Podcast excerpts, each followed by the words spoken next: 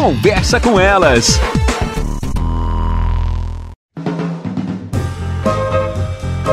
Olá, eu sou Cristiane Finger, jornalista. Ana Paula Lundegren, psicóloga. Estamos começando mais um Conversa, com, elas. Caxias do Sul nunca esteve tão em luto como está nesta semana. A gente teve aí perda de adolescente, perda de professora da rede pública que morreu Verdade. de Covid. A gente teve a perda da Mãe da mãe candidata. da candidata. Caxias está em luto, fora todas as perdas que a gente teve pelo Covid, né?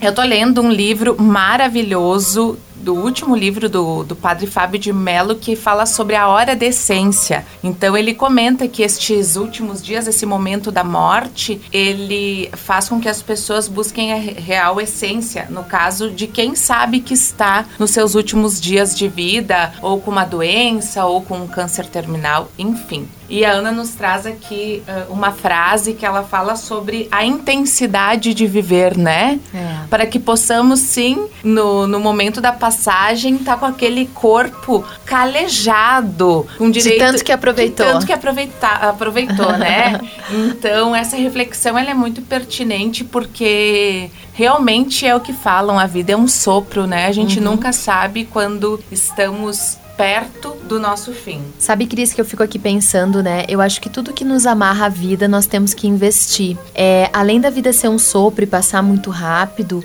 quando a gente vive esses lutos, como tu dizia, né?